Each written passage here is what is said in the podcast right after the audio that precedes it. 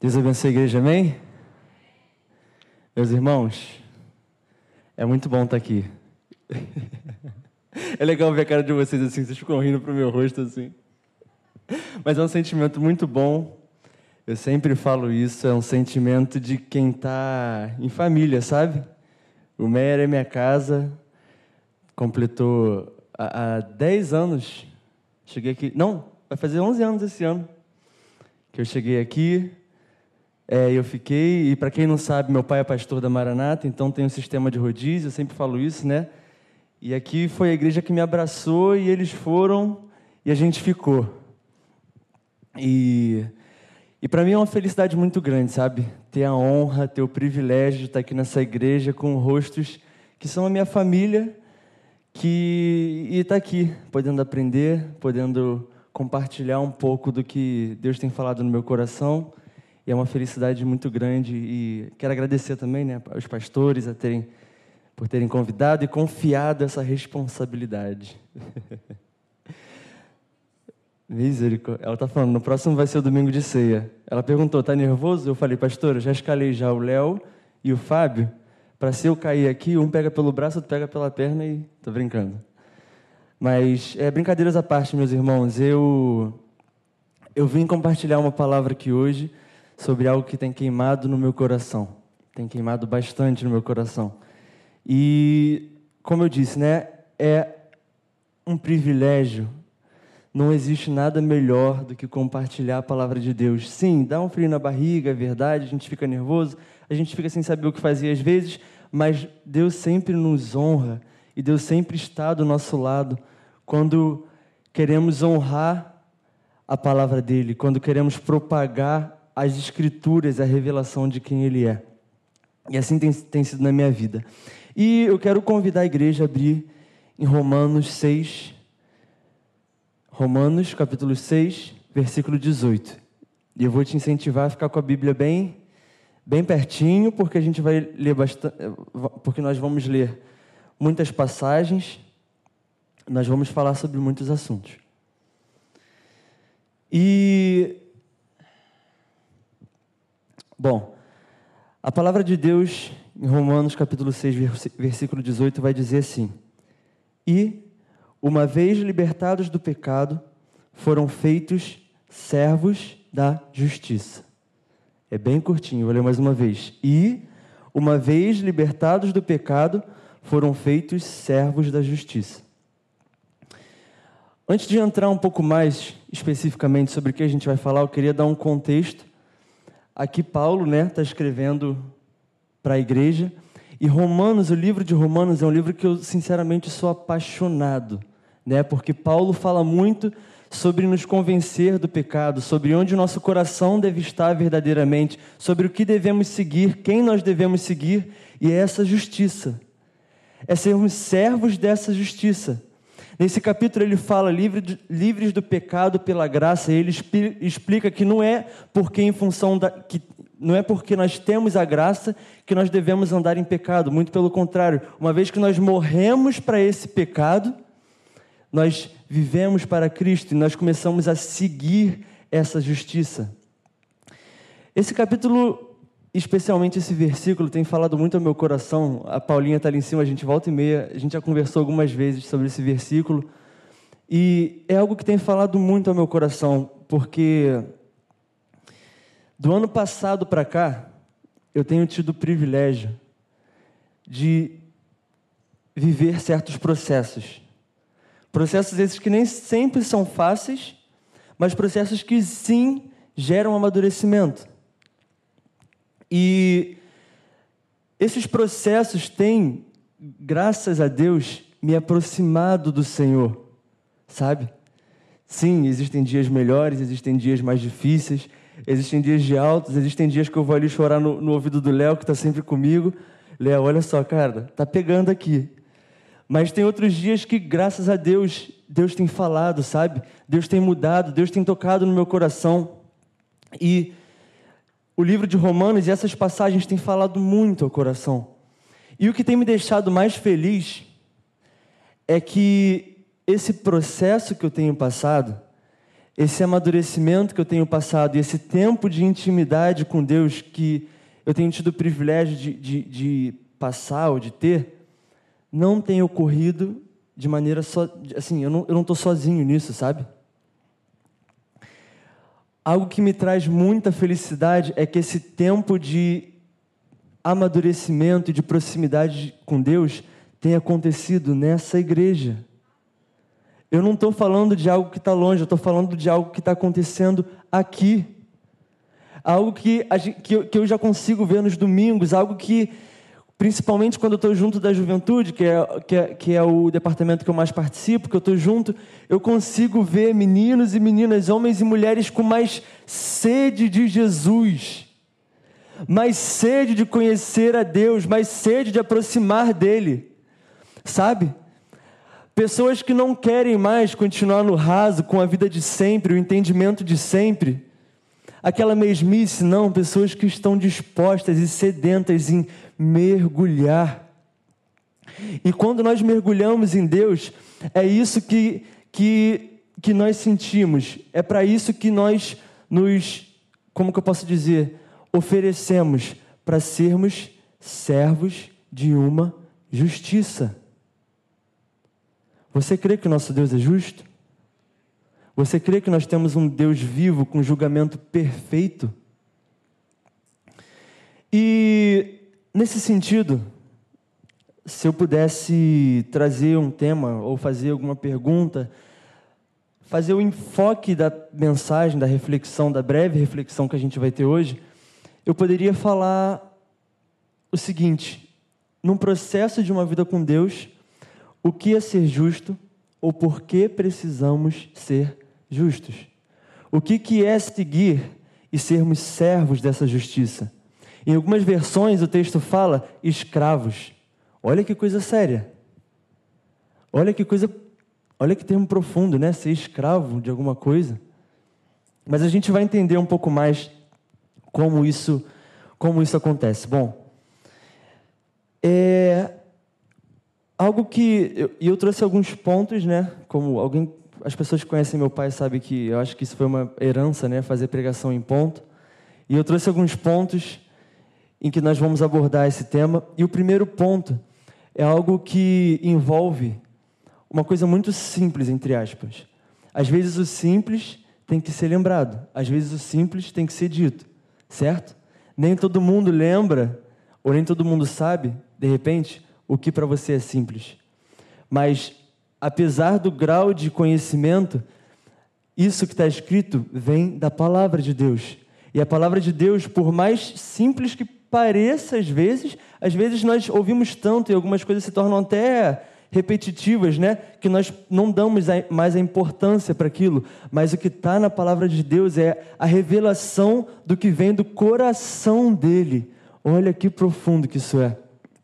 Bom, e no processo de, de ser feito servo da justiça, qual é o primeiro passo que eu preciso dar? Eu queria te convidar aí para Romanos, no 6 ainda, no versículo 12. A gente vai ler o 12 e o 13. Tem, eu tenho água aqui. Obrigado. Fica atento aí. Deixa eu beber um golinho d'água aqui rapidinho.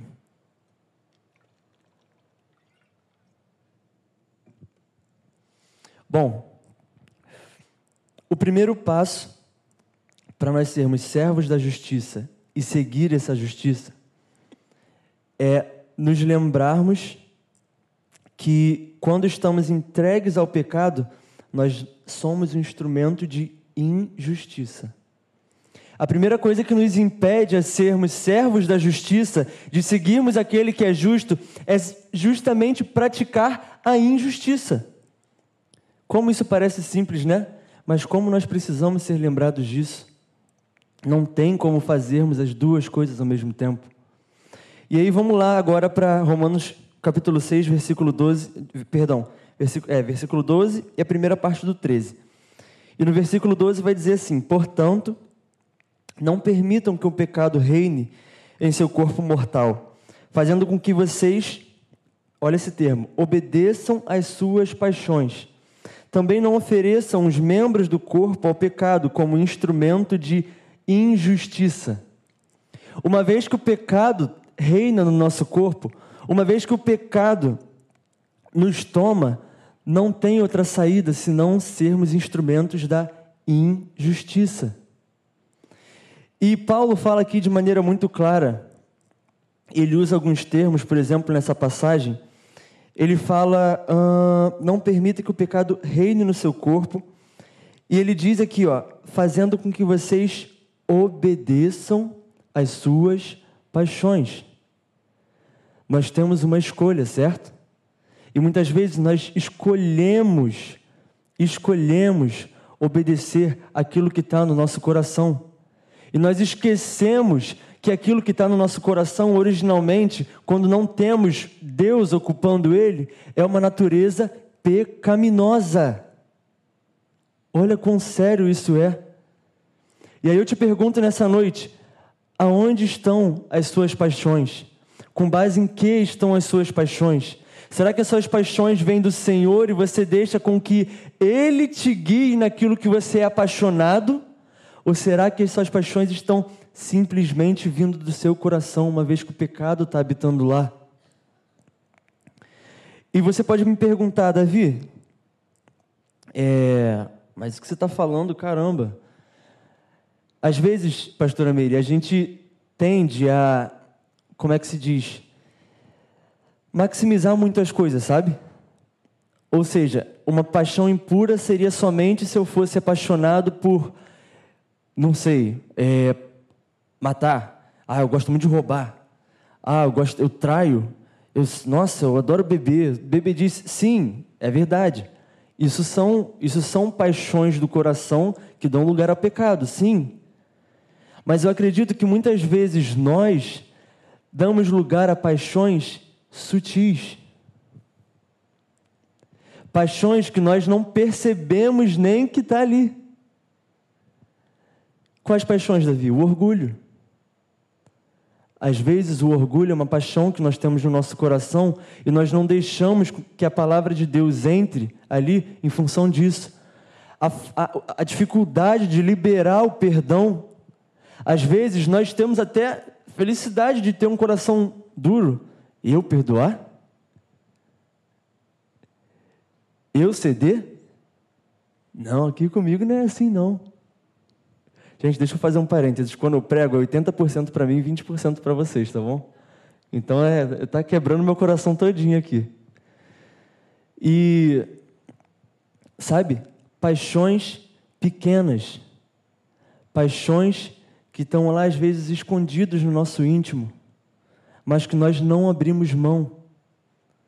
E nós não conseguiremos ser servos de uma justiça perfeita enquanto nós não estivermos inclinados a abrir mão dessas paixões carnais que estão no nosso coração. No versículo de número 19, ainda no, no capítulo de, é, do número 6, ele vai falar, né? Ah, assim como vocês na segunda parte do versículo, ele começa falando no 19: Falo em termos humanos por causa da limitação de vocês. Assim como vocês ofereceram os seus membros para que fossem escravos da impureza e da maldade, que leva à maldade, assim ofereçam agora os seus membros para que sejam servos da justiça para a santificação. E a parte que me chama a atenção é: assim como vocês ofereceram. Ou seja, tudo nos leva aqui a entender que estamos falando de escolha, certo? Que estamos falando de escolha. Nós não temos como oferecer algo que é nosso para a justiça e para a injustiça ao mesmo tempo. Nós não temos como ter essa ambiguidade com Deus, não existe. Nós precisamos ter muito claro onde está o nosso coração. É na justiça ou é na injustiça? Para onde estamos nos oferecendo? E esse, esse termo que ele usa, oferecer. Para onde estamos nos oferecendo.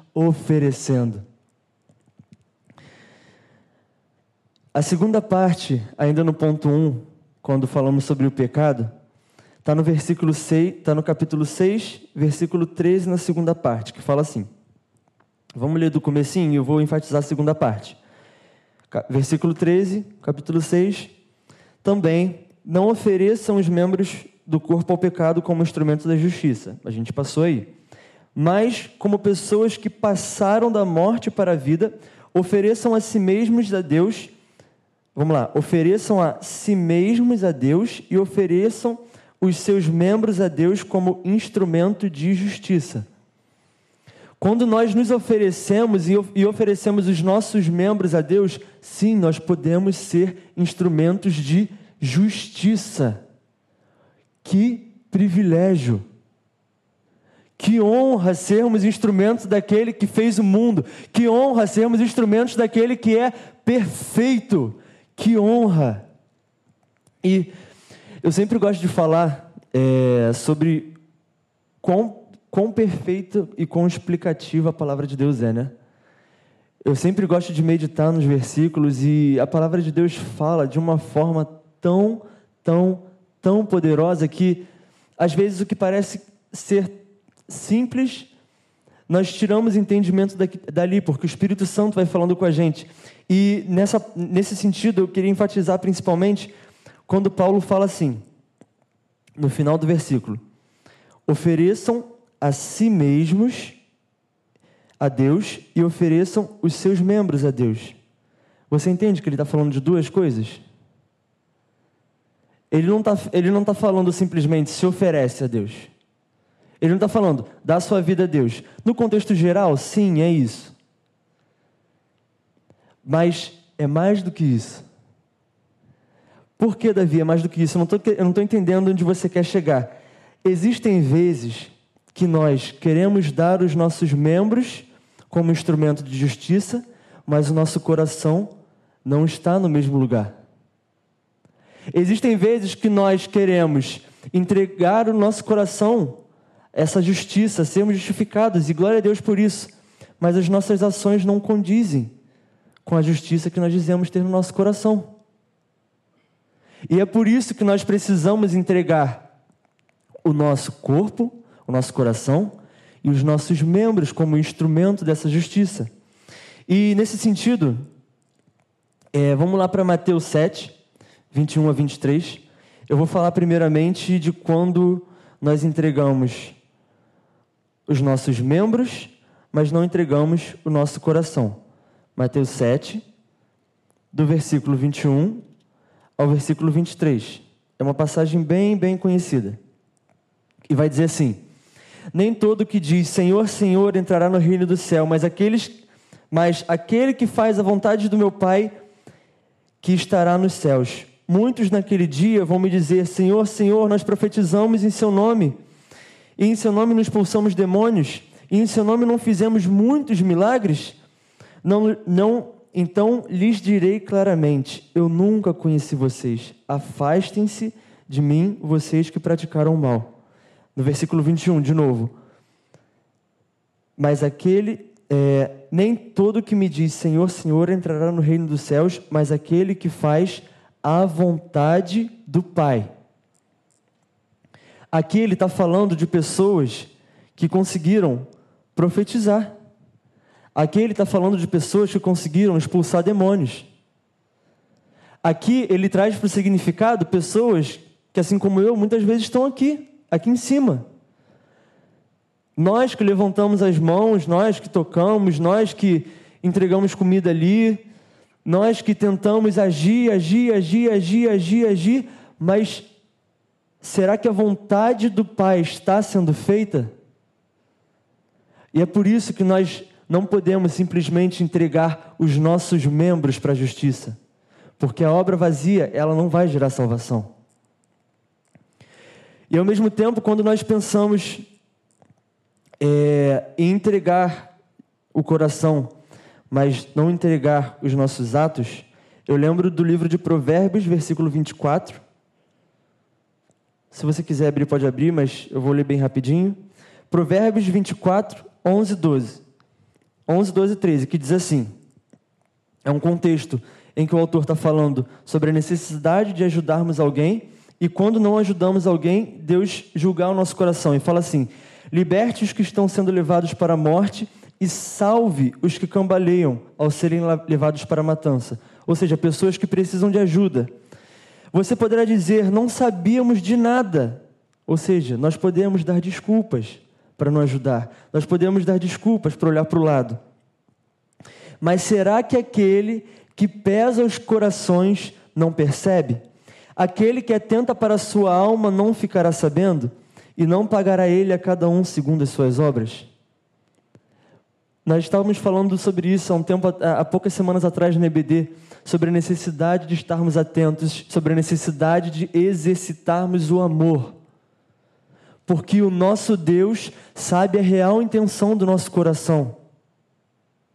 E nós, sim, aqui diz, ele não pagará a cada e não pagará ele a cada um segundo as suas obras? Será que ele não se atenta à sua alma e, ficar, e ficará sabendo? Será que ele não percebe o que realmente está no nosso coração?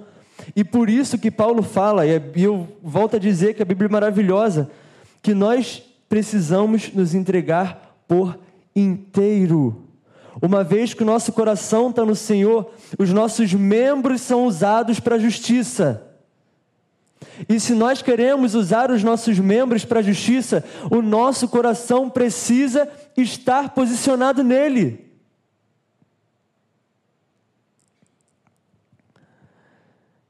Nós precisamos pedir misericórdia. nós precisamos pedir misericórdia.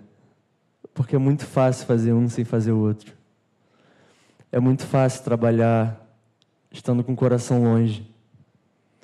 É muito fácil se acomodar e também não querer fazer nada. Mas nós precisamos nos entregar por inteiro. E aí, deixa eu dar uma corrida. E aí você pode perguntar, Davi, tudo bem. Eu já consigo ver no meu coração que existem coisas que eu preciso ser mudado, sabe?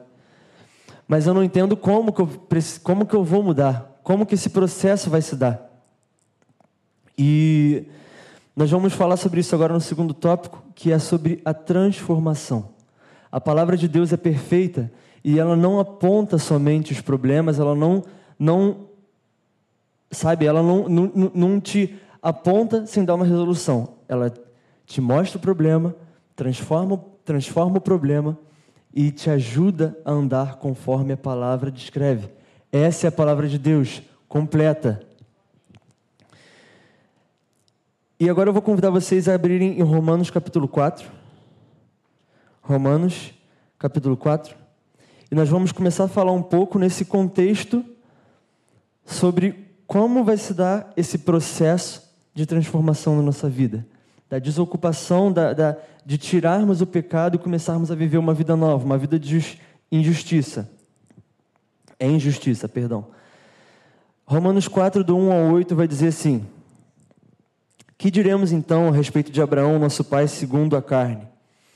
O que foi que ele conseguiu? Por quê? Se Abraão foi justificado por obras, tendo que se orgulhar, porém não diante de Deus. Pois o que diz a Escritura? Ela diz: Abraão creu em Deus, e isso lhe foi atribuído para justiça. Eu vou repetir mais uma vez: Abraão creu em Deus, e isso lhe foi atribuído para justiça. Ora, para quem trabalha, o salário não é considerado como favor, mas como dívida. Mas para quem não trabalha, porém crê naquele que justifica o ímpio, a sua fé lhe é atribuída como justiça. E assim também que Davi declara ser bem-aventurado aquele que Deus atribui justiça, independente das suas obras. Davi disse: Bem-aventurado aquele cujas transgressões foram perdoadas e cujos pecados são cobertos. Bem-aventurado aquele o Senhor jamais atribu... a quem o Senhor jamais atribuir pecado. Vocês entendem como nós começamos esse, essa justificação, essa vida de andar em justiça? E a primeira coisa é crer em Deus, crer em Jesus. Abraão creu em Deus e isso lhe foi atribuído para justiça. Nós precisamos exercitar a nossa fé. Crer no Senhor é o primeiro passo para andarmos rumo a essa justiça, para andarmos e sermos servos dessa justiça, para termos esse privilégio, é crer no Senhor. Então nós entendemos, né, que por meio da fé nós fomos justificados. Porém, muitas vezes é muito difícil nós continuarmos nesse, nessa vida justa, nessa vida que eu digo, nessa vida vencendo o pecado, em santificação, é uma batalha, é uma batalha constante, é uma batalha que não é fácil, é uma batalha que é dia após dia, certo? Mas assim como eu disse, Deus nos dá a ferramenta para que nós consigamos vencer essa batalha. E agora no capítulo 5 de Romanos, no versículo 1 e 2, vai falar assim: Justificados, pois, mediante, mediante a fé, o que nós lemos no capítulo anterior, temos paz com Deus por meio do nosso Senhor Jesus Cristo, pelo qual obtivemos também acesso pela fé. Mais uma vez, fé, fé. Essa graça na qual fomos firmes e nos gloriamos na esperança da glória de Deus. Vamos lá, vou ler versículo 2 de novo. Pelo qual também obtivemos o sucesso pela fé, a esta graça na qual estamos firmes e nos gloriamos na esperança de Deus. Existe uma graça existe uma graça que perdoa os nossos pecados. E essa graça, por muitas vezes, é banalizada e falada, por, falada que você pode fazer qualquer coisa que a graça vai, vai te libertar. É verdade? Por um lado, pode ser que sim, mas qualquer coisa? Não. Onde está o seu coração? O seu coração vai ficar se baseando nisso? O seu coração vai ficar toda vez querendo usar do sacrifício de Jesus como escória, como, como, como um apoio barato? Sim, a graça foi nos dada em favor, mas não foi barata. Não é barato. O sacrifício daquele que morreu por nós custou caro. Custou caro. E o apóstolo fala muitas vezes aqui sobre essa graça. E agora no versículo 14, agora no versículo 14 do capítulo 5, ele volta, ele volta a falar. Perdão. 1, 2, Romanos 5, agora eu acho que no 19. No 6, 14. No 6, 14, não é 5, 14, 6, 14. Porque o pecado não terá domínio sobre vocês, pois vocês não estão debaixo da lei, mas sim da graça. Ou seja, nós estamos falando sim de uma graça que perdoa, mas estamos falando também de uma graça que nos ajuda permanecermos em santidade, onde o pecado não mais reinará, onde o pecado não mais habitará e fará morada, não. Uma vez que nós temos fé, uma vez que nós fomos justificados e queremos andar nessa justiça, existe uma graça que nos ajuda a permanecer no caminho. Você acredita nisso? Você acredita nessa graça poderosa? E, e, quando falamos dessa graça, nós temos Tito, capítulo 2, versículo 11 ao 14, que fala: Porque a graça de Deus se manifestou salvadora de todos os homens. E preste atenção nessa parte, versículo 12 ela nos ensina, a graça nos ensina a renunciar à impiedade e às paixões. Lembra de, como, de quando nós tínhamos falado exatamente do mesmo termo, dessas paixões que estão no, no nosso coração? Essa graça nos, nos ensina a renunciar. Renunciar à impiedade e às paixões mundanas e viver de maneira sensata justa e piedosa nesta era presente, enquanto aguardamos a bendita esperança, a gloriosa manifestação do nosso Senhor, grande Deus e Salvador, Jesus Cristo. Ele se entregou por nós a fim de nos remir de toda maldade e purificar para si mesmo um povo particular, particularmente seu, dedicado à prática de boas obras. Essa é a natureza da graça. Essa é a natureza da graça, uma graça que perdoa, mas uma graça que muda e nos ajuda a viver em santidade, em novidade de vida. É isso que o nosso Senhor tem a nos oferecer e nada menos do que isso. Glória a Deus. Glória a Deus é uma graça que nos ensina a renunciar.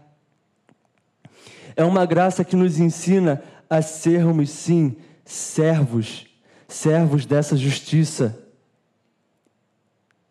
O servo da justiça pode ser comparado àquele servo da orelha furada descrito no início do Antigo Testamento, quando seu senhor queria, ele, ele tinha o direito à liberdade, porém esse servo, uma vez que amava o seu senhor de tal maneira que não queria se separar dele, tinha sua orelha furada e falava: Eu quero, por amor, estar aqui. Eu quero, por amor, te seguir e ficar contigo. É isso que a graça nos ensina. E em último lugar, meus irmãos, para terminar, o motivo principal, o motivo que queima no meu coração, que tem queimado no meu coração, é saber da natureza do nosso Deus justo, sabe? Essa graça, Davi, como a graça me ensina? Uma das maneiras que a graça tem me ensinado a ter mais sede da justiça é justamente querer me parecer e seguir e ter a mente e me espelhar em Jesus Cristo.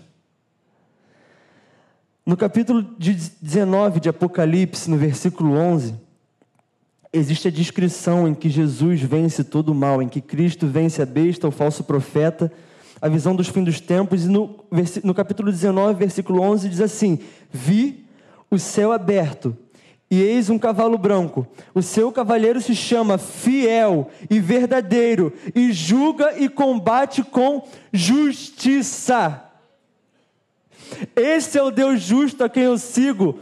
Esse é o Deus justo a quem meu coração queima. E assim como você, eu quero dedicar todos os dias da minha vida para segui-lo e estar aos pés dele, porque ele é descrito como verdadeiro. Ele não é descrito como falso, ele é descrito como verdadeiro. Ele não é descrito como infiel, ele é descrito como fiel. Fiel é aquele que cumpre. Fiel é aquele que diz e fala, fiel é aquele que está ao seu lado. Esse é o nosso Deus. E eu quero ser como Ele até o, o fim dos meus dias. Ele julga e combate com justiça. Um dia, quando eu for julgado aos pés do meu Senhor, com a justiça perfeita dele, eu quero que ele me aprove. Às vezes nós com a nossa audácia pensamos, vai, Deus vai julgar. Como que no fim dos tempos tantas vidas serão perdidas? Como que isso, como que aquilo nós questionamos? Nós precisamos lembrar e voltar o nosso coração para essa passagem. Ele é fiel, verdadeiro, julga e combate com justiça. Não há oscilação na natureza do nosso Senhor. Não há oscilação em quem Ele é, no caráter de Cristo. Ele está baseado na Sua palavra. Ele é verdadeiro e Ele a cumprirá. E eu te convido nessa noite, talvez você esteja tendo dificuldade de seguir essa justiça, sabe? Por muitas vezes eu tive dificuldade de seguir essa justiça e é sim um desafio diário. E é sim um desafio constante. Muitas vezes as coisas pequenas do nosso coração nos atrapalham e nós precisamos estar atentos para isso. Mas eu venho te encorajar nessa noite, receba essa palavra no nome de Jesus. Nós temos um Deus que é fiel e justo, e Ele quer sim operar no seu coração. E Ele quer sim fazer com que você conheça essa justiça divina que vem dele e ande segundo os caminhos dele, e que essa palavra, esse novo estilo de vida, esse viver, queime dentro de você. E que essa palavra, Pastor Emílio, pode, e que essa palavra esteja atenta no seu coração, esteja queimando no seu coração eu queria convidar a igreja a se levantar.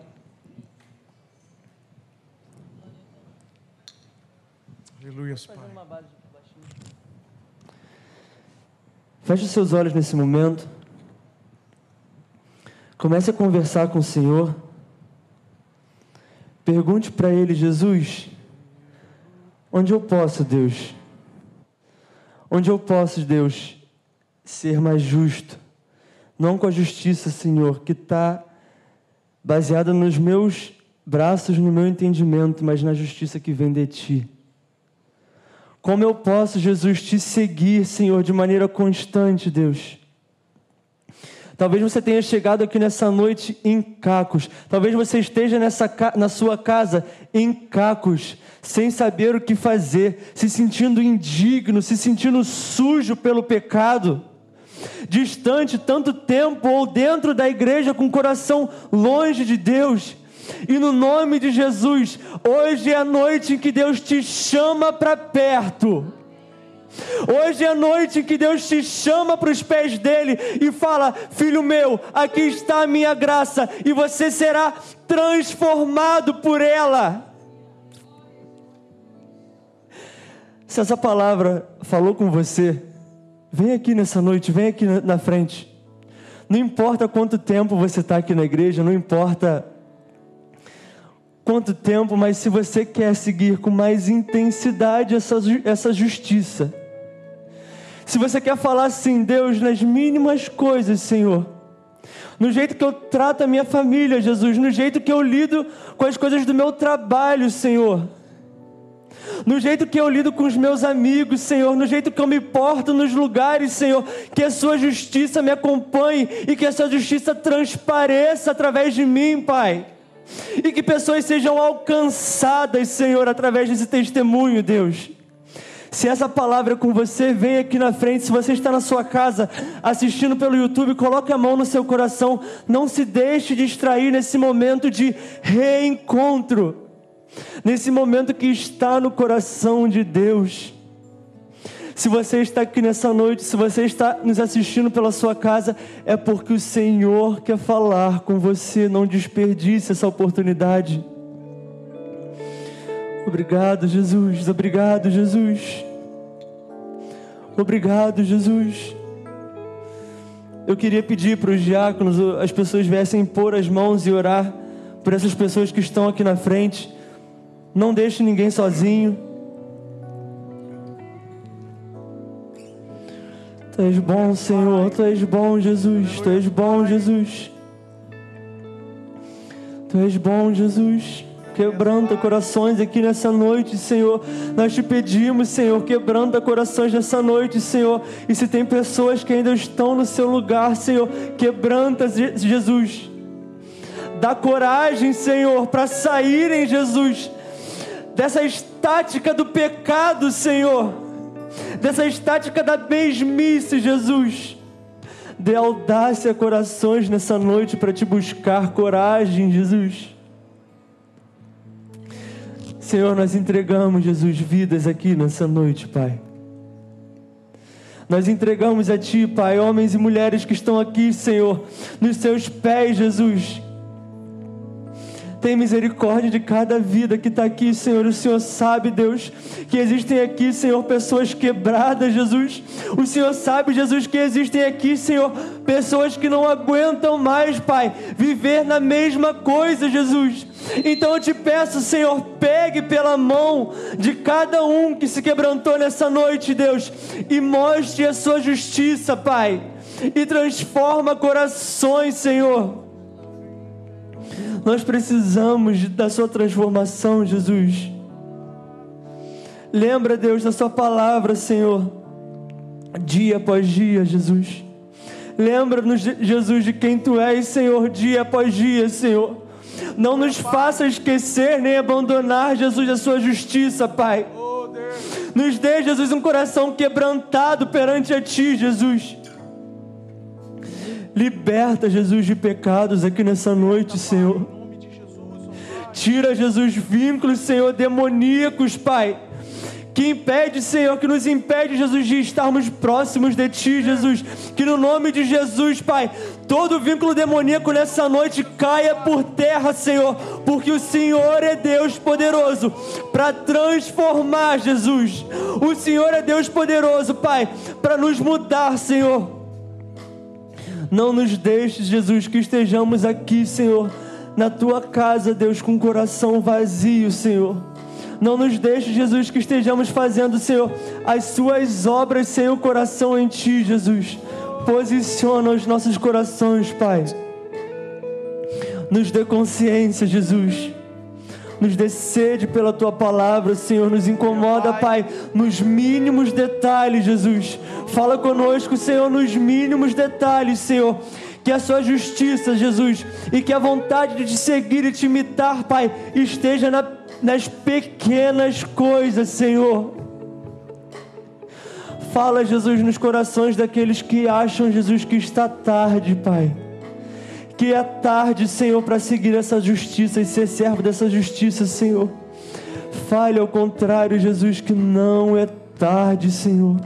Ministra no coração daqueles que o Senhor quer usar, Jesus. Traz entendimento, Senhor, incomoda e intervém, Jesus.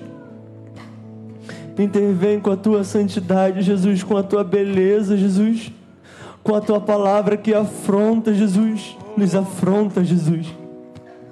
Afronta os nossos corações, Pai, quebra os nossos corações, Senhor, e faz conforme a tua vontade, Jesus. Abençoa os jovens dessa igreja, Senhor. Queima nos corações, Jesus. Abençoa a terceira idade, Jesus. Abençoa as famílias, Jesus. Senhor, que a sua justiça, Senhor, que a tua palavra, Jesus, queime em meio às famílias, Senhor. Queime em meio à juventude, queime em meio à terceira idade e que tenhamos, Jesus, uma igreja, uma noiva que olha para ti e é apaixonada, Deus, por cada tributo seu, Jesus.